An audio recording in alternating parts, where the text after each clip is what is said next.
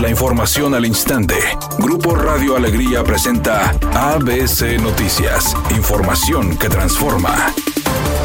¿Qué tal? Muy buenas tardes, esta es la información. El comodato que hace 20 años se dio Monterrey a un particular para el uso del río Santa Catarina vence a fin de mes y ante la carencia de una declaratoria del área natural protegida, ambientalistas advierten el riesgo de que intereses lucrativos puedan afectar el ecosistema. Para el ambientalista Norberto de la Rosa, presidente de la iniciativa Valor Civil y titular de la notaría número 61, la situación deja al descubierto la vulnerabilidad en los tramos que corresponden a los municipios de Santa Catarina, San Pedro y Guadalupe. Lo anterior porque estos municipios ya han cedido como datos a particulares y no existe un ordenamiento que garantice que el río cumpla con su vocación natural de descargar el agua de lluvia, trombas y huracanes. En 2003, la administración regia, entonces a cargo del panista Felipe de Jesús Cantú, firmó un comodato con la empresa Parque Ecológico Siglo XXI y vence el próximo 31 de julio. El propósito del convenio era la creación de un gran parque ecológico deportivo, cultural y de entretenimiento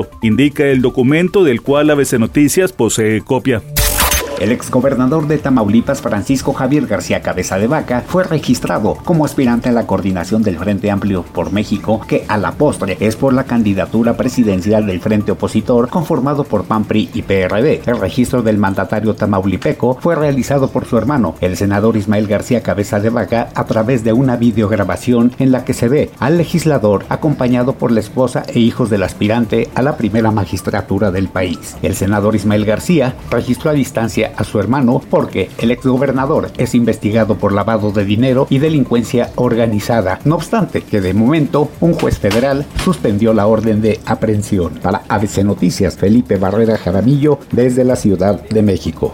ABC Deportes informa. Hoy se juega el campeón de campeones en la rama femenil. América femenil contra Tigres femenil. Juego de ida en la Ciudad de México. Hay que recordar que la América femenil eliminó el torneo pasado a los Tigres, a las Tigres, a las Amazonas. Así que hay cuentas pendientes. Aunque Tigres femenil con plantel incompleto porque tiene siete jugadoras están en selección nacional, más las bajas que ha tenido primer partido de Milagros Martínez oficial. Así que va a ser interesante ver qué va a suceder el día de hoy. El juego de vuelta será el próximo lunes a las 8 en el Estadio Universitario. Enrique García.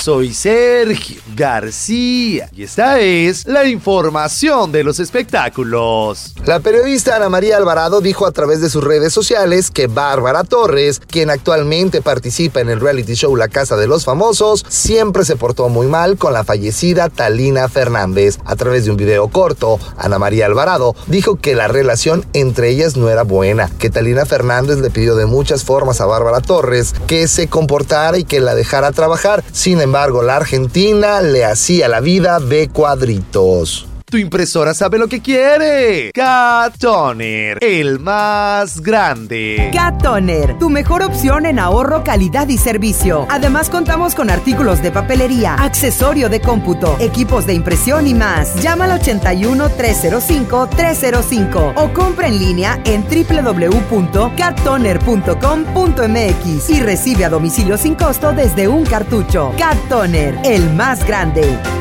Redacción y voz, Eduardo Garza Hinojosa. Tenga usted una excelente tarde. ABC Noticias. Información que transforma.